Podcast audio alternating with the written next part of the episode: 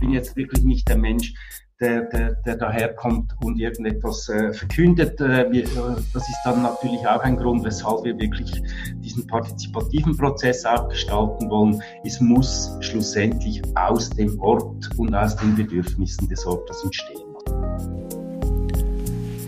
In einem partizipativen Prozess muss es aus den Bedürfnissen des Ortes entstehen. Diese Worte sagt Andreas Hofer. Andreas Hofer ist Intendant der internationalen Bauausstellung IBA 27. Und mit dieser Ankündigung des Gesprächspartners darf ich Sie willkommen heißen hier im Podcast der Caritas Rottenburg Stuttgart zur Charta 28. In dieser Charta 28 und damit auch im Podcast geht es um die künftigen Wirkungsfelder des Caritasverbands. Im Zentrum dabei stehen die Fragen, in welcher Gesellschaft wollen wir leben und wie kann ein Caritasverband einer der gestaltenden Akteure in einer immer komplexer und vielfältiger werdenden Gesellschaft sein. Zu diesen Fragen unterhalte ich mich mit spannenden Menschen, mit Expertinnen und Experten aus unterschiedlichen gesellschaftlichen Bereichen. Dabei geht es immer um die Wirkungsfelder, also diese Linien der Charta 28. Falls Sie den Podcast noch nicht gehört haben, das die erste Episode ist, Sie können zur Charta 28 auf der Homepage unter www.charta28.de diese Linien nachlesen und auch lesen dazu, was äh, ja mit dieser Charta 28 beabsichtigt ist. Sie können auch die Episode 0 dieses Podcasts hören. Darin wird es auch nochmal erläutert. Mein Name ist Hendrik Epe und ich möchte Sie mit diesem Podcast inspirieren. Ich möchte aber auch selber lernen und neue Aspekte begreifen, wie diese unsere Gesellschaft tickt und in Zukunft ticken wird, beziehungsweise ticken kann. In die Zukunft zu schauen, ist immer ein bisschen schwierig. Ähm, Heute sind wir mit dem Thema Wohnen beziehungsweise mit Andreas Hofer auf verschiedenen Linien dieser Charta 28 unterwegs, weil natürlich das Thema Wohnen in unterschiedlichen Bereichen seine, ja, seine Bedeutung ähm, entfaltet. Es geht zum Thema Arbeiten kann man sprechen, aber natürlich auch das Thema Gemeinwohl, Wachstumsorientierung, die sorgende Gesellschaft als Linie. Da spielt natürlich Wohnen auch immer eine große große Rolle und wir, ähm, ja, wir kommen über verschiedene Bereiche, auch die Themen Mobilität beispielsweise werden angesprochen, das Thema Digitalisierung und Wohnen und Arbeiten werden angesprochen und so weiter und so weiter. Ich wünsche Ihnen jetzt ganz viel Spaß bei unserem Gespräch. Ja, ich freue mich heute mit Andreas Hofer zu sprechen in diesem Podcast, in dieser äh, Episode. Andreas Hofer ist Intendant der internationalen Bauausstellung IBA 27 der Stadtregion Stuttgart, wenn ich richtig informiert bin. Bevor ich äh, darauf komme, wie man Intendant der internationalen Bauausstellung wird, was natürlich schon hochgradig spannend ist, können Sie, ist es überhaupt möglich, das ist schon die Frage, können Sie in einem, sagen wir mal, in einem Abriss darstellen, was ist die internationale Bauausstellung in Stuttgart, die IBA 27? Ja klar, das kann ich gerne machen. Äh, hallo zusammen und willkommen. Äh, die, die internationalen Bauausstellungen, die es schon lange gibt in Deutschland, äh, sind Formate, wo man eigentlich etwas äh, ein bisschen Widersprüchliches versucht. Man versucht im Hier und Jetzt mit gebauten Beispielen zu zeigen, wohin es in der Zukunft gehen könnte. 1927 wurde in Stuttgart der Weißenhof gebaut. Das war eines der ersten großen Projekte in diesem Format. Hier wurden äh, Architekten der Zeit aus ganz Europa eingeladen, je ein Haus zu bauen. Das war dann einen Sommer lang Ausstellung und wurde nachher als normaler Wohnraum äh, vermietet und bis heute bewirtschaftet.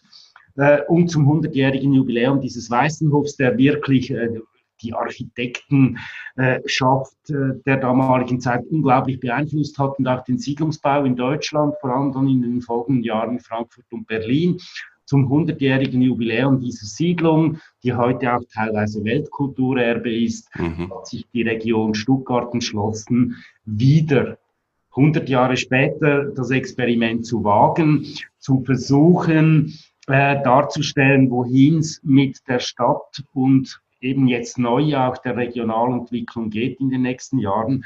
Und wie so oft bei IBAS treffen die häufig in eine Zeit der Umbrüche, der gesellschaftlichen Veränderungen, der Neuorientierung. Das war in den 20er Jahren so des 20. Jahrhunderts und ist jetzt natürlich noch äh, beschleunigt und akzentuiert durch Corona zweifellos auch der Fall. Die Region mhm. wird sich sehr stark verändern. Und wir haben jetzt die schöne Aufgabe in einem Monsterprojekt, das zehn Jahre dauert, eigentlich auch hier äh, Gebäude zu suchen, Gebäude zu entwickeln mit verschiedenen Kommunen, mit verschiedenen Investoren und die dann äh, im Jahre 2027 der Weltöffentlichkeit zu präsentieren. Mhm, super, ganz herzlichen Dank. Ich habe mir als eine Frage aufgeschrieben noch dazu, wie behält man den Überblick über dieses Projekt? Aber dazu kommen wir später nochmal, weil vorher würde mich interessieren, wie wird man Intendant? Also was haben Sie gemacht, Herr Hofer? Also wo, wo kommen Sie her? Was, was ist Ihre Historie, damit Sie dahin kommen, Intendant der Internationalen Bauausstellung zu werden? Also ich komme aus der Schweiz und habe in Zürich Architektur studiert. Äh, und dann eigentlich mit meinem Studium, während meinem Studium, nach meinem Studium eine extreme Krisenzeit erlebt in Zürich. Das war anfangs der 90er Jahre. Da mhm. ist äh, der Immobilienmarkt zusammengebrochen. Das war eine der schwersten auch wirtschaftlichen und finanziellen Krisen in der Schweiz, sehr stark akzentuiert in Zürich. Äh, wir waren in einem Deindustrialisierungsprozess, da wurden plötzlich riesige Flächen frei, mit denen die Stadtgesellschaft nicht so richtig umzugehen wusste.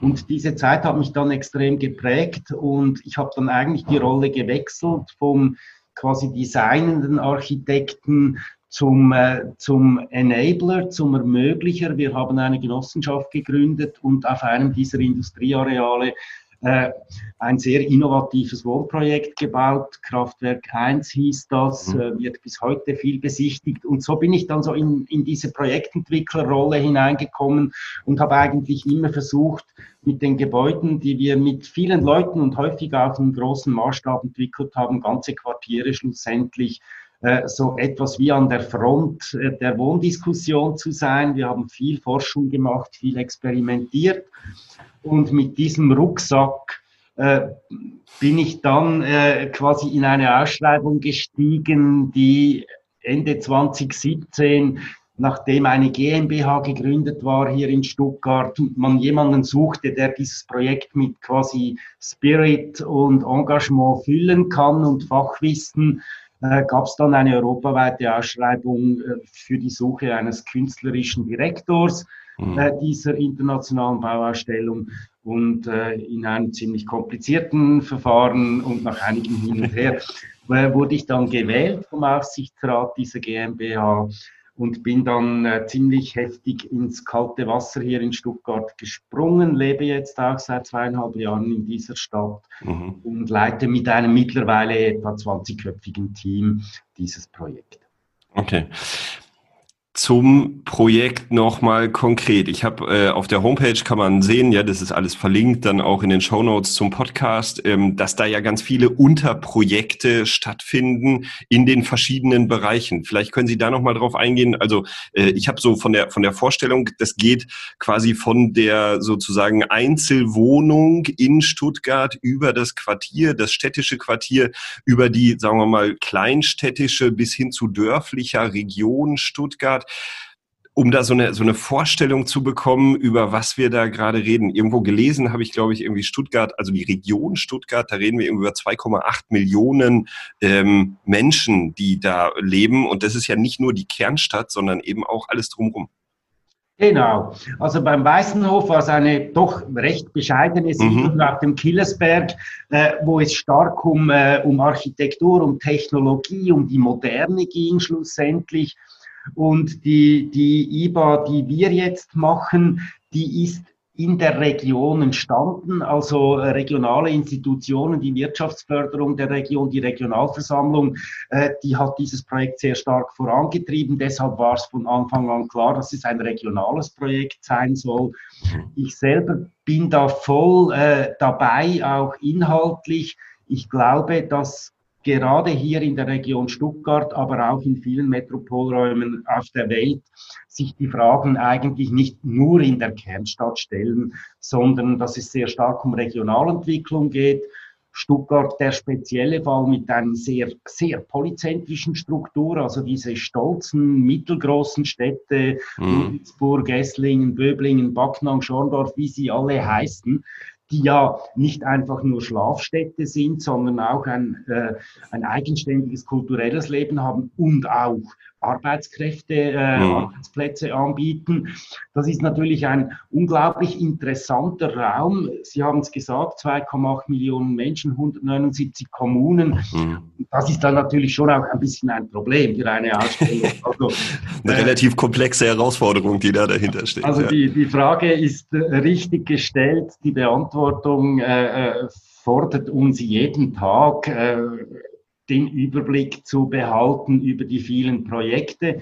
Dazu kommt dann natürlich noch meine schweizerisch-basisdemokratische Art. Ich habe gesagt, wir, äh, ich bin da nicht der Mies van der Rohe, der jetzt seine fünf äh, Leuchttürme bauen will, sondern bei uns dürfen eigentlich alle mitmachen. Es mhm. dürfen alle mit Projekten mitmachen. Es dürfen aber auch alle mitreden. Wir sind so etwas wie, ich glaube, eines der größeren partizipativen Projekte in Stadtentwicklungsfragen, die es je gab. Also mehrere hundert Menschen arbeiten in Arbeitsgruppen. Wir versuchen, die zu koordinieren haben auch eine Stelle für Partizipation geschaffen, die, die versucht eigentlich die Verknüpfung herzustellen zwischen den Projekten, zwischen den Menschen.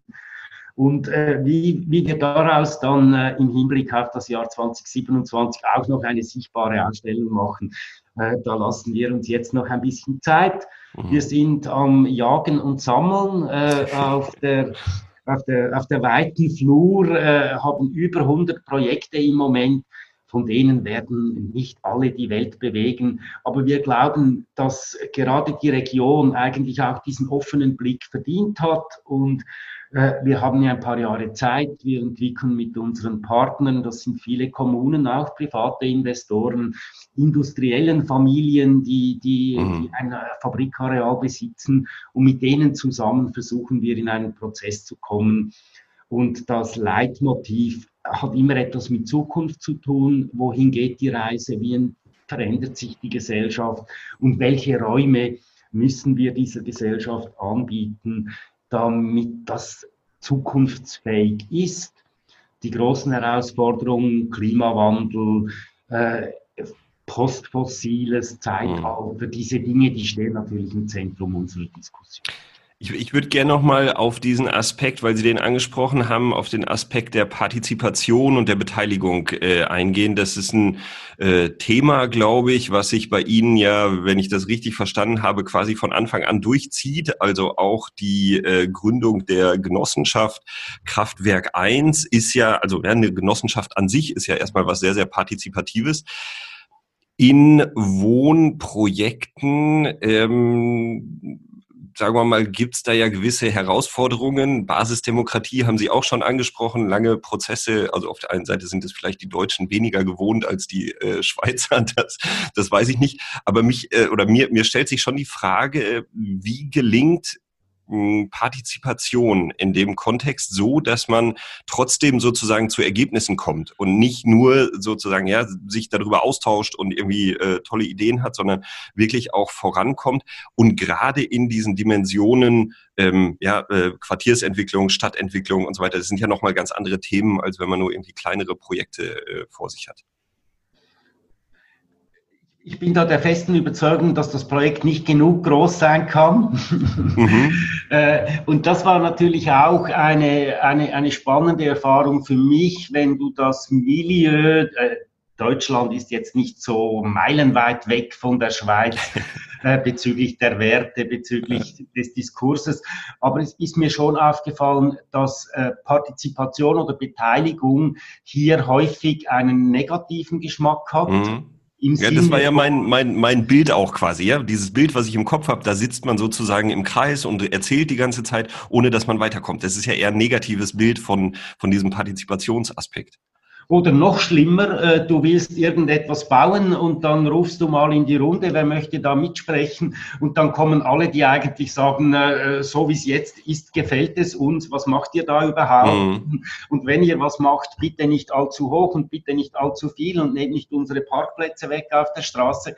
Also Partizipation äh, oder Beteiligung äh, hat, äh, hat häufig natürlich auch, weil sie verrechtlicht ist, weil man bei großen Projekten so ein Format anbieten muss, etwas ein bisschen Negatives und, und, und eher Verhinderndes. Mhm. Und, und wir haben uns sehr intensiv mit der Frage beschäftigt, wie kann man das umdrehen? Wie können wir eigentlich die Leute versammeln, die Zukunft gestalten möchten. Mhm. Es haben ganz viele Leute brauchen günstigen Wohnraum, den es zu wenig gibt hier. Also wieso nicht mal die auf den Platz holen und mit denen darüber sprechen, wie wir eigentlich Probleme der Gesellschaft lösen können. Also Partizipation in einen ko-kreativen Prozess zu überführen und, äh, und dann äh, kann man auch gut über Zeitläufe reden. Also wir haben eigentlich ziemlich schlanke Projektentwicklungen gemacht. Wir haben nicht zuerst mal geredet, bis sich alle einig waren und dann zu planen begonnen, mhm. sondern wir haben einen ziemlich straffen Zeitrahmen, Zeitrahmen gesetzt bei den Projekten, weil man will ja schlussendlich auch das Resultat noch erleben. Also mhm. und, und in dieser Offenheit, die vielleicht auch dann mal äh, ausschließen wird, man sagt, okay, das haben wir vor zwei Jahren besprochen, äh, da kommen wir jetzt nicht mehr darauf zurück, das wäre nur teuer und kompliziert, wenn wir dieses Fass nochmal aufmachen würden. Das verstehen die Leute auch. Mhm. Wenn du es von Anfang an als als äh, ganz transparent deklarierst, wo, wann, welche Entscheidungen getroffen werden müssen, damit man gemeinsam zu einem Projekt kommt und das wäre dann das Letzte in diesem Thema. Es geht eben nicht darum, für sich selber Wohnraum zu schaffen. Das verstehen die Leute hier häufig nicht, weil man ist sich diese Baugruppenkultur gewohnt. Mhm. Also eine kleine Gruppe von Menschen will sich ihren Wohntraum realisieren, diskutiert da mit den Architekten über die Details der Ausstattung und irgendeinmal entsteht dann vielleicht so eines dieser kleineren Häuser. Man zieht da ein wir haben nur schon über die Dimension, weil es immer um Industrieareal, um Nutzung ging, eigentlich von Anfang an gesagt, wir bauen nicht für uns, wir bauen für die Stadtgesellschaft. Mhm. Das sind ja häufig auch eher privilegierte Menschen, die die Zeit haben, in solche stundenlangen Grundsatzdiskussionen am Abend auch noch einzusteigen. Und, und da geht es darum, so etwas wie auch eine Stellvertreterrolle einzunehmen. Also gerade für die schwächeren Menschen in unserer Gesellschaft. Wir haben immer günstigen Wohnungsbau gemacht. Es geht nicht um deine Wohnung. Äh, die Wohnung soll ja auch länger leben als du. Mhm. Es geht eigentlich um eine demokratische Form der Stadtgestaltung das wird dann auch noch viel spannender, als wenn du jahrelang über irgendwelche Kachelfarben diskutieren musst, wenn man eigentlich an die, an die Grundfragen rangehen kann. Und das führt dann dazu, dass äh, vielleicht eben Wohnungstypologien entwickelt werden, die es noch gar nicht gab. Mhm. Wenn du einfach, wenn du die Träume abrufst der Leute, dann reproduzieren sie eigentlich das, was sie schon kennen und da muss man ja einen Schritt weitergehen. Und, mhm. und das ist, äh, da, da, muss man auch mit äh, Fachleuten sprechen, äh, Know-how oder Erfahrungen reinbringen. Das vermutlich schlussendlich auch die spannende Geschichte in Zürich, dass es eben nicht ein Leuchtturmprojekt ist, sondern dass man sich über mehrere Jahre und mehrere Projekte eigentlich in diesem experimentellen Wohnungsbau äh, weiterentwickelt hat. Versuche ich jetzt natürlich teilweise auch hier zu machen in, in großer Sorgfalt. Also ich bin mhm. jetzt wirklich nicht der Mensch, der, der, der daherkommt und irgendetwas äh, verkündet. Äh, wir, äh, das ist dann natürlich auch ein Grund, weshalb wir wirklich diesen partizipativen Prozess auch gestalten wollen. Es muss schlussendlich aus dem Ort und aus den Bedürfnissen des Ortes entstehen, was wir. Mhm. Sie hatten es gerade angesprochen, ähm, da äh, eine, eine gewisse äh, Menschenschicht äh, sozusagen, die damit reinkommt, privilegiert, äh, haben Sie es äh, genannt, die Zeit sozusagen sich nehmen dafür. Ich habe äh, eine, eine Frage im Kopf. Wir bewegen uns ja, ja ähm, Caritas Verband, ähm, soziale Einrichtungen, ähm, soziale Problemlagen, die da dahinter stehen. Ähm, Sie, Sie haben gesagt, Sie, Sie versuchen sozusagen die Stimme zu sein, auch für die Schwächeren der Gesellschaft. Wie, wie gelingt Ihnen das? Also ähm, da besteht so ein bisschen die Gefahr dabei, ja, also äh, das interpretiere ich jetzt mal da rein, besteht ein bisschen die Gefahr dabei, wir, wir sprechen über Menschen, ja, also wir, wir sprechen über benachteiligte Menschen, über vor allen Dingen im Kontext Wohnen, beispielsweise das Thema Obdachlosigkeit. Ähm, wie gelingt es, die Menschen auch partizipieren zu lassen, die wirklich sagen wir mal, am Rand der Gesellschaft äh, leben, stehen und äh, mehr oder weniger wohnen. Ja, der Gutmensch ist ja ungefähr gleich schlimm wie der Egoist, oder? Das ist schon so. Mhm. äh, da hilft natürlich Erfahrung und wir arbeiten sehr viel mit Institutionen zusammen, bis dann auch in die Projekte. Also wir verstehen eigentlich das Projekt als, als Plattform. Mhm. Und äh, wenn, wenn wir zum Beispiel Flüchtlingsfragen ansprechen mhm. oder, äh, oder bauen für Menschen mit Einschränkungen, das ist ja dann auch häufig mit spezifischem Know-how verbunden. Äh, bei Flüchtlingen muss man vielleicht die Sprache können äh, und bei, bei Menschen mit Einschränkungen auf ganz spezifische, auch technische und soziale Bedürfnisse eingehen können. Das heißt, wir stellen eigentlich die Projekte immer auch äh, äh etablierten, bestehenden sozialen Institutionen zur Verfügung, auch für Experimente. Möchtet ihr etwas im Bereich betreutes Wohnen ausprobieren, das ihr euch noch nie getraut habt? Wie mhm. könnte das aussehen? Äh, dann stellen wir euch diese zehn Wohneinheiten zur Verfügung.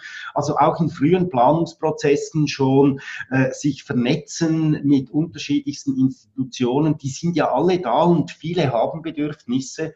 Also ganz blöd, äh, das beginnt, ein Projekt beginnt eigentlich mit einem Brief an, an alle bekannten bestehenden sozialen Institutionen. Wer hätte Lust jetzt an diesem spezifischen Ort mit uns zusammen zu entwickeln?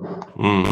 Ja, finde ich, finde ich super spannend, weil dadurch ja auch sozusagen diese, diese Netzwerkidee ähm, genutzt werden kann, die beispielsweise ja so ein Caritas-Verband und Diözesan-Caritas-Verband äh, hat, wo man sagen kann, okay, wir haben die Orts-Caritas-Verbände mit den einzelnen Einrichtungen, die sich ganz spezifisch auf der einen Seite im Quartier, auf der anderen Seite dann aber auch in sozialen Problemlagen sozusagen in den ganz konkreten Kommunen bewegen, wo dann entsprechende Projekte mit ihnen gemeinsam, wenn ich das äh, richtig verstanden habe, umgesetzt werden können. Genau, und äh, das ist ja dann nicht nur Expertenwissen, sondern solche Institutionen haben häufig auch ein eigenes Netzwerk mhm. oder kennen ihre Kundschaft, um es mal so zu sagen.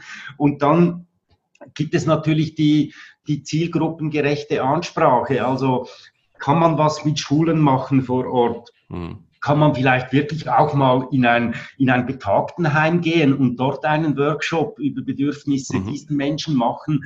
Äh, so wird dann man wird nie alle abholen können, aber ich glaube, so wird dann doch so etwas wie eine repräsentative Breite im Projekt abgebildet.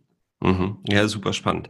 Ich würde gerne nochmal auf diesen Kontext der Krise kommen, weil das haben Sie einmal in Zürich angesprochen das haben Sie ähm, bezogen auf die erste ähm, äh, internationale Bauausstellung in Stuttgart 1927 angesprochen.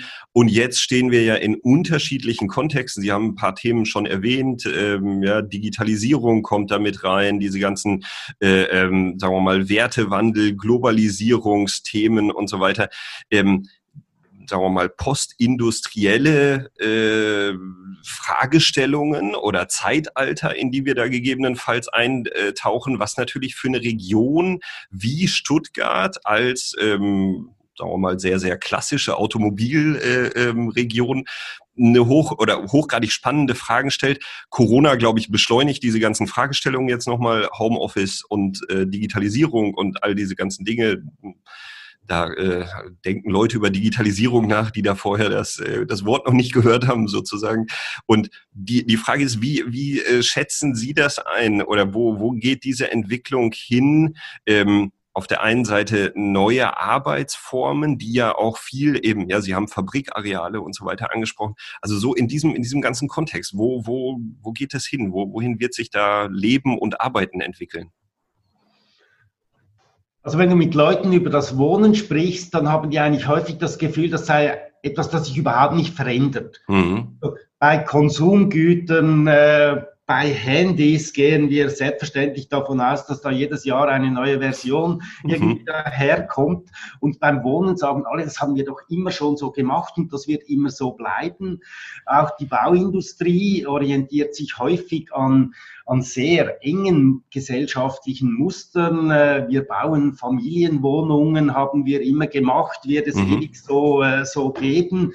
Und das ist eigentlich ein verblüffender Widerspruch zu, zu dem, wie es in der Geschichte wirklich passiert ist. Also wir sind eigentlich seit 150 Jahren in einer Wohnungskrise, könnte man sagen. Also Wohnungsmangel, äh, Preisgünstigkeit hat die Leute in den 20er Jahren beschäftigt und beschäftigt uns heute genauso. Also äh, es gibt einen fast einen auffälligen Widerspruch zwischen zwischen alltäglicher gelebter Realität und Diskussion über Veränderung. Mhm. Äh, das hat natürlich auch etwas damit zu tun, dass das Wohnen etwas sehr Intimes ist. Also das ist unser privater Rückzugsraum. Und wenn man da dann über Veränderung zu sprechen beginnt, löst das häufig Ängste auch aus. Ich muss jetzt etwas verändern äh, in, mhm. in meinen persönlichen Beziehungen, in meinem persönlichen Lebensraum. Auf der anderen Seite äh, mehr als die Hälfte aller Haushalte in dieser Region sind Kleinhaushalte, sind eben keine Familienhaushalte mehr. Äh, wir haben sehr viele ältere Menschen, die alleine oder zu zweit mhm. in, in Einfamilienhäusern leben, die mal für das Familienglück mhm. gebaut wurden. Und, und diese Phase, äh, wir werden alle viel älter als früher, diese Phase ist halt häufig nur noch ein schmaler Ausschnitt aus der Lebenszeit, was ganz unmittelbar dazu führt, dass die Wohnflächen explodieren pro Person. Das ist einerseits Wohlstand, andererseits aber wirklich auch eigentlich ein Wohnungsmarkt, ein Wohnungsangebot, der, der, der immer weniger auf die Gesellschaft passt. Und diese Unpassendheit äh, aufzubrechen, dort neue Formen anzubieten, vielleicht auch Wohnen ein bisschen fluider darzustellen. Äh, viele Menschen haben nicht eine Wohnbiografie, äh, in der sich verschiedene Etappen aufeinander folgen. Äh, da ist unglaublich viel Potenzial und noch sehr wenig in der Praxis angekommen. Also das ist sicher ein Feld, an dem wir intensiv arbeiten werden. Und Sie haben es angesprochen, die Arbeitsverhältnisse verändern sich, die Familienverhältnisse verändern sich in vielem auch zum Guten. Wir werden flexibler, wir sind mobiler. Das hat häufig dann äh, äh negative Seiten, an denen muss man arbeiten. Aber grundsätzlich äh, möchte ich schon so etwas wie auch äh, Lust auf die Gestaltbarkeit äh, unserer Lebenswelt machen. Wir sind eine unglaublich privilegierte und reiche Gesellschaft. Mhm. Das werden wir doch gemeinsam hinkriegen. Also mhm. und, und, und auf der Arbeitsseite natürlich besteht diese Abhängigkeit von Autoindustrie äh, und von Zulieferbetrieben und so weiter. Da sind große Risiken, das kann schiefgehen teilweise. Ich würde jetzt aber schon auch sagen, was bleibt uns anderes übrig, als versuchen, diese Prozesse dynamisch zu gestalten, da weiterzugehen. Und dieses schwäbische Tüftler- und Erfindertum, das kann sich ja vielleicht auch jetzt äh, noch auf andere Produkte ausweichen. Mhm. Ja, also ich, meine, das hat sich ja in der Corona-Krise schon gezeigt, ähm, dass äh, viel Innovation sozusagen äh, dann auf einmal ermöglicht wurde, ja, so dass viele neue Dinge an den an den Start gegangen sind, auch neue Geschäftsmodelle ausprobiert wurden und so weiter. Natürlich alles vor dem Hintergrund, dass auf der anderen Seite natürlich eben haben Sie angesprochen hohe Risiken ähm, da sind. Ähm, ich habe immer so ein bisschen das ähm, also für Veränderung sozialer Systeme und darüber sprechen wir ja quasi. Ja, es sind ja wirklich große soziale Systeme, äh, Stadträume, die da dahinter stehen. Auf der einen Seite braucht es wirklich einen, einen, einen Druck sozusagen, also ähm, wirkliche Probleme, um sich zu verändern in dem Kontext und gleichzeitig oder vielleicht sogar noch ein bisschen mehr ähm, braucht es sowas wie eine, eine Vision, ja, also das, das von dem, was, was äh, ähm, positiv ist, damit die Menschen ähm, dahin wollen auch von dem, was man sich da so, so vorstellen kann. Ist natürlich jetzt ein bisschen, äh, weiß nicht, vielleicht schwierig, die Frage auch äh, äh, quasi kaum, kaum zu beantworten. Ähm, diese Vision, ähm, Wohnen, äh, vielleicht gar nicht 2027, sondern vielleicht sogar ähm, 2127, also sozusagen 100 Jahre im Rückblick dann sozusagen wieder auf das, was jetzt die IBA 27 ähm, geschafft äh, oder schaffen wird, schaffen will vielleicht. Was, was ist die, die Vision sozusagen? Weil Sie haben das eben schon mal angesprochen, zu sagen, wir, wir bauen ja nicht für die nächsten zwei Jahre oder so wie das nächste Handy oder sowas, ja, irgendwie, was man alle zwei Jahre ersetzt. Können Sie das, also kann man da überhaupt eine Antwort zu finden? Es ist eine schwierige Frage und es ist auch eine gefährliche Frage. Also wir haben immer wieder erlebt, gerade auch in den 20er Jahren, mhm. Äh, die moderne Architektur, dass da Architekten so einen äh, gottesähnlichen Status bekommen haben und den Menschen verkündet haben, wie sie jetzt gefälligst in Zukunft zu leben haben. Mhm. Also als Architekt hast du so eine unglaubliche Macht und das beschäftigt mich persönlich auch sehr intensiv. Du gestaltest ja diesen intimen und privaten Lebensraum von Menschen mhm. schlussendlich. Wie gehe ich mit dem um? Äh, und das ist natürlich ein weiterer Grund, weshalb es nur in Diskussion und in Partizipation geht. Also man muss mit den Menschen zusammen eigentlich Zukunftsbilder entwickeln. Und Sie haben es auch angesprochen, wir bauen für 100 Jahre. Vielleicht sollten wir sogar für 200 oder 300 Jahre ja, bauen. Idealerweise. Mhm. Idealerweise, das ist ein ganz wichtiger, äh, wichtiger Faktor, auch wenn wir an, äh, an die Ökologisierung des Bauens denken, dieser unglaubliche Materialverschleiß der mhm. Bauindustrie. Also eigentlich sollten wir die Lebenszyklen noch weiter ausdehnen. Und dann wird natürlich klar, dass die Gebäude eigentlich unabhängig vom Lebensstil funktionieren müssten. Mhm. Ja, so, so sowas wie, wie modulares Wohnen oder wie kann man sich das dann vorstellen? Also ja, je nach, je nach Veränderung der Lebenswelt sozusagen baue ich mir meinen mein Lebensraum zusammen oder wie kann man sich das denken? Es gab in den 60er und 70er Jahren sehr viele Experimente, die das dann quasi eins zu eins und mit viel Technologie auf das Gebäude übertragen haben. Mhm äh, verschiebbare Wände, äh, dass, dass die Wohnung als Maschine die sich, äh, die sich quasi dann äh, meinem aktuellen Lebensstil permanent anschmiegt. Das hat ehrlich gesagt alles nicht funktioniert. Also äh, wurde entweder nicht genutzt, hat technisch nicht funktioniert. Ich glaube, die, die Antwort ist eigentlich eher äh, in einer stabilen das Wort resilient spielt da eine große Rolle, anpassungsfähig, nicht eben im Sinne von, von dass man da jetzt den ganzen Bau permanent äh, umgestaltet, sondern dass, dass wir uns in starke, äh, robuste Räume äh, hineinschmiegen, sage ich jetzt mal. Mhm. Ein gutes Beispiel sind immer diese Gründerzeitwohnungen. Ich sitze jetzt auch in so einer hier mit, mhm.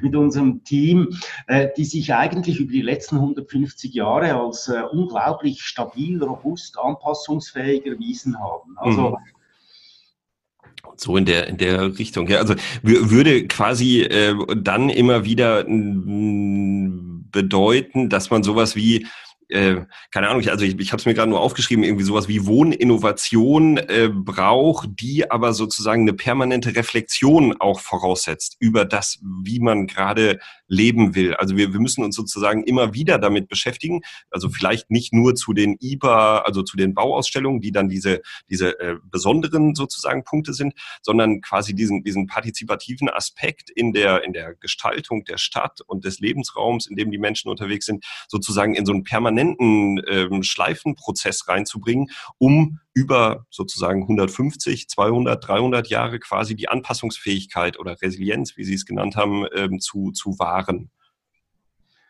Man könnte das so sagen und man stößt da natürlich sehr schnell an ökonomische und mhm. institutionelle Hürden. Also ein großes Problem im, im, Wohnungsmarkt und vor allem in einem angespannten Wohnungsmarkt, wie wir ihn hier jetzt in der Region haben, ist natürlich, dass ich mich eben nicht bewege, wenn ich mal was gefunden habe. Also mhm. ich werde eigentlich für die Stabilität belohnt. Mhm. Bestandsmieten sind häufig sehr viel tiefer als das, was aktuell auf den Markt kommt kleines konkretes Beispiel.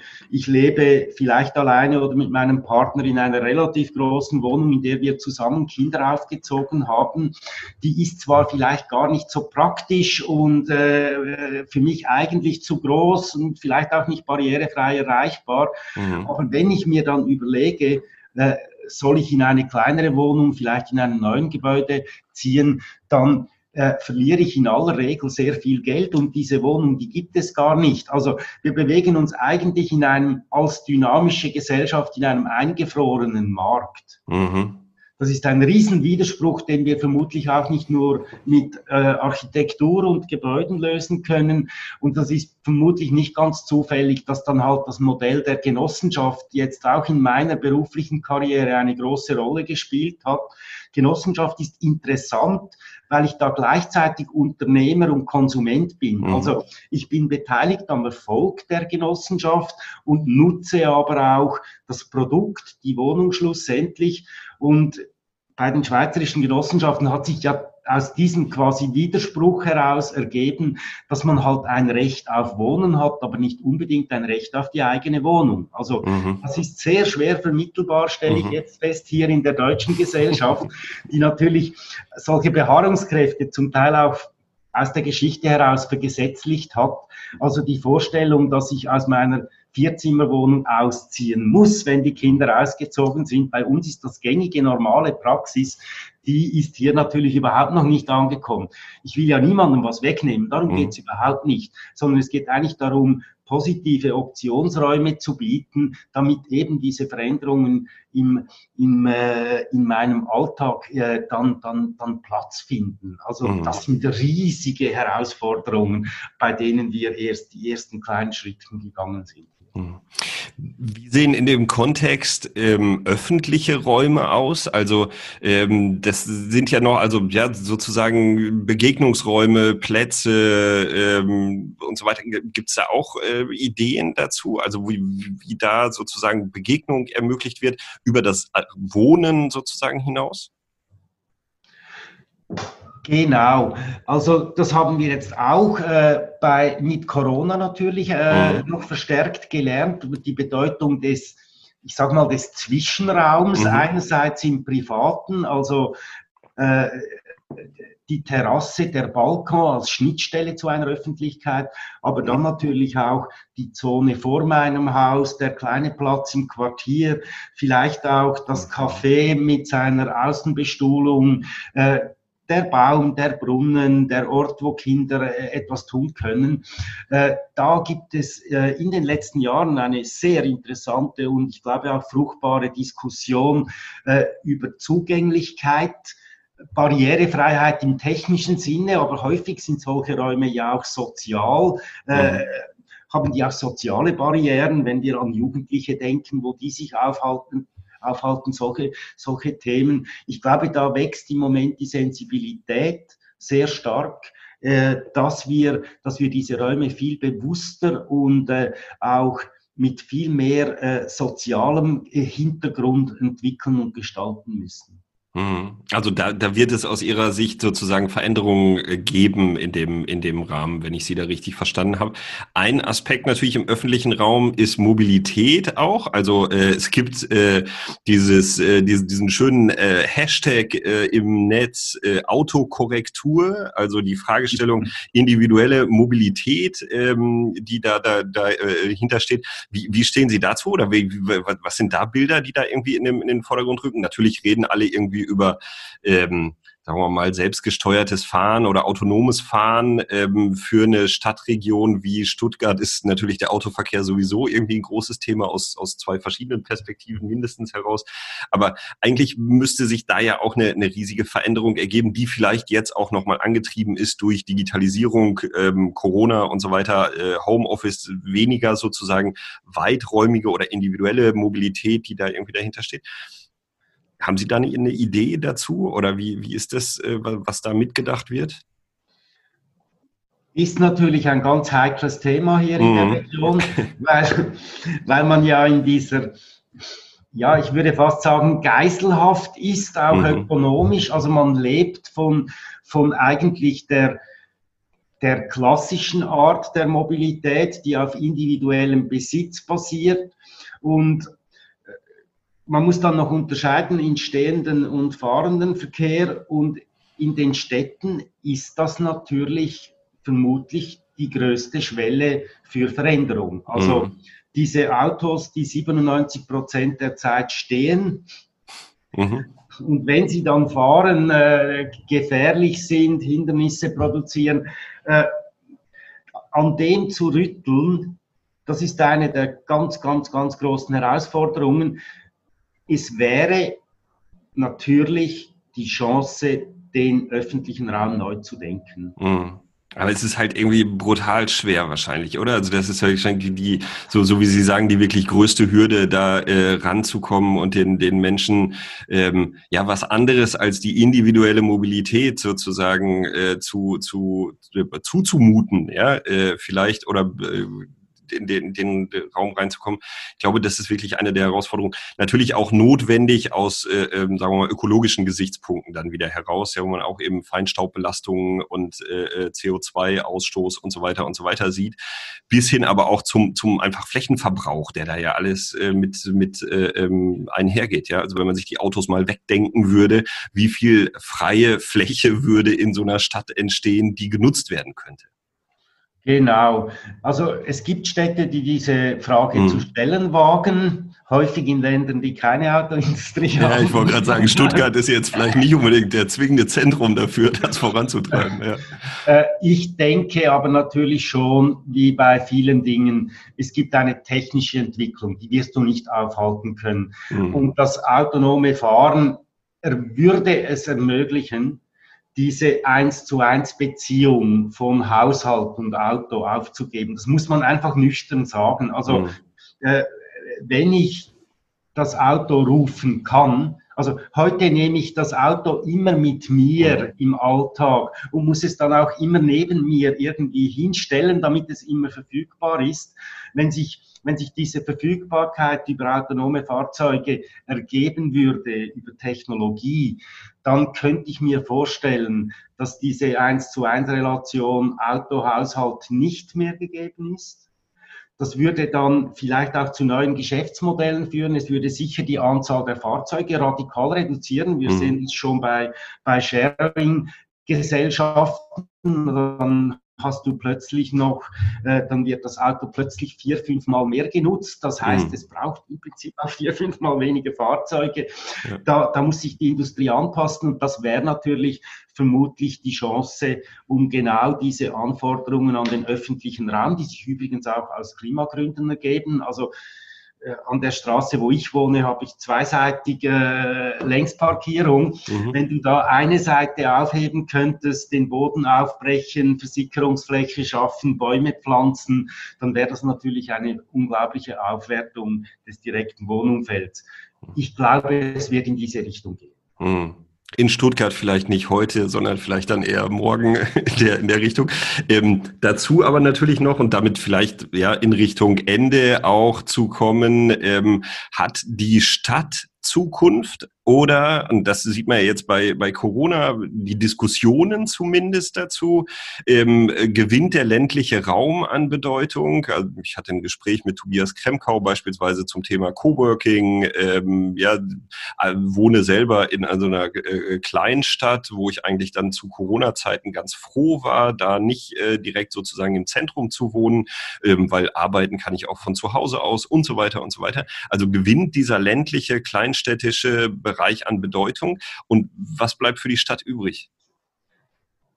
Also ich mache mir keine großen Sorgen um die Stadt. Bis jetzt ging es ja eigentlich in die umgekehrte Richtung. Genau, ja, also, es war also äh, wir reden vom größten Verstädterungsprozess in der Menschheitsgeschichte. Äh, wenn vor allem Mittelzentren im urbanen Umfeld äh, eine neue Qualität gewinnen könnten durch diese Prozesse, wäre das ja eigentlich eine positive Entwicklung. Mhm. Also ja. äh, deshalb bin ich auch froh, dass wir uns wirklich nicht nur mit der Kernstadt beschäftigen müssen bei der IBA, dass wir ein regionales Projekt sind, also ich fände es grundsätzlich eine, eine tolle Chance für die, für die Gesellschaft hier in der Region, wenn diese Mittelstädte, die zum Teil ein bisschen gebeutelt war, waren in, der, in den letzten Jahren. Verlust an Einzelhandelsflächen durch konkurrierende Einkaufszentren auf der grünen Wiese, solche Dinge, wenn die wieder eine neue Identität und Attraktivität gewinnen könnten, äh, fände ich das eine positive Entwicklung, könnte man auch befördern und begrüßen. Äh, die wirklich ländlichen Gegenden, also ich würde jetzt sagen, die gibt's hier gar nicht mehr in der Region mhm. Stuttgart, das wirkliche Land, auch im Sinne von, von vielleicht landwirtschaftlicher Produktion und solchen Dingen. Was mit denen passieren wird, bin ich eher skeptisch. Also mhm. das sieht man ja jetzt auch in den Widersprüchen äh, in den ehemaligen ostdeutschen äh, Regionen, die eigentlich immer drohen, komplett abgehängt zu werden von den Entwicklungen. Mhm. Da gibt es vielleicht auch neue Konzepte, vielleicht auch technologiegetrieben. Das ist so etwas wie eine postindustrielle Landkommune, mhm. die sich mit zum Teil noch äh, eigenem Gemüse, aber gleichzeitig über Internet programmiert man an irgendeinem Softwareprojekt für eine chinesische Firma. Ist alles denkbar. Ich glaube aber, die Stadt als als sozialen Raum und als Lebensraum, die wird weiterhin großen Erfolg haben und die wird es auch weiterhin geben. Und es ist ja auch nicht so, dass jetzt in Pandemiezeiten zum Beispiel äh, sich die Stadt als unwirklicher Raum entwickelt, äh, mhm. Erwiesen hätte. Also äh, es sind zwar hier viele Menschen, aber äh, erstens mal weiß man auch, wie man damit umgehen muss und zweitens ist es ja eher die Aktivität, die ein Problem ist. Also mhm. ich jetzt mit 100 Leuten in einem Haus wohne, äh, das spielt eigentlich jetzt äh, gesundheitlich in dem Sinne keine große Rolle. Ja. Mhm.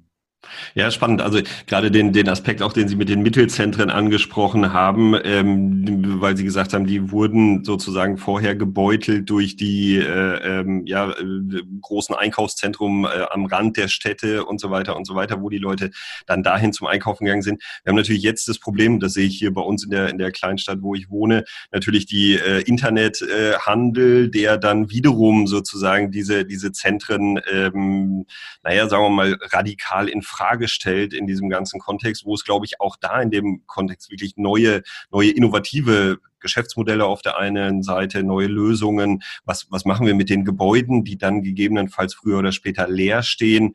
Sowas wie Coworking Space und so weiter und so weiter. Neue Nutzung von, von öffentlichen Gebäuden auch, die damit mit reingehen können. Alles solche, solche Fragen, die damit zusammenhängen. Genau, aber auch das, Sie haben es angesprochen, würde ich jetzt auch als Chance sehen. Mhm. Äh, bis jetzt waren ja gerade in, in Zentrumslagen die Erdgeschosse äh, auch ökonomisch so dominiert von diesen äh, sehr, sehr, sehr äh, ökonomisch starken Geschäften. Das hat dazu geführt, dass wir eigentlich in jeder europäischen äh, äh Großstadt die gleichen Läden äh, ja, teilweise nicht nur europäisch, sondern haben. Ja, ja. Da hat niemand eine Chance in diesem mhm. Game mitzumachen. Also ehrlich gesagt äh, fände ich es jetzt nicht so traurig, wenn da die eine oder andere Immobilienfirma ein bisschen bluten würde in der nächsten mhm. Zeit und die Mieten da sinken und somit da auch solche Räume wieder zugänglich werden für andere äh, Herausforderungen, die die Gesellschaft eher im gemeinschaftlichen, im Sharing-Bereich lösen muss ich glaube auch, dass das Homeoffice keine gute Idee ist, sondern dass wir da wirklich eher über Coworking Spaces in den Nachbarschaften reden müssen, verbunden mit Kinderbetreuung, mit sozialen Kontakten, solchen Dingen. Also diese Räume, äh, ich hätte da schon zwei, drei Ideen, wie wir die dann fühlen können, nicht mehr 100 Prozent vom Einzelhandel dominiert sind. Das kann ich mir vorstellen. Ähm, Soweit ähm, erstmal in dem Kontext Wohnen. Ganz kurz noch auf den Bereich Caritas als zivilgesellschaftlicher Akteur. Also wir hatten es eben schon mal angesprochen, die Caritas mit ihren Netzwerkmöglichkeiten ähm, hat da natürlich irgendwie, sagen wir mal, äh, die Chance sozusagen ähm, bei Ihnen mit reinzugehen in die Projekte. Gibt es sonst eine Möglichkeit sozusagen, wo man sagen könnte, okay, da könnte so ein Verband, Diözesan Caritas Verband Rottenburg-Stuttgart, der ja sozusagen sozusagen die gesamte Region ähm, umfasst.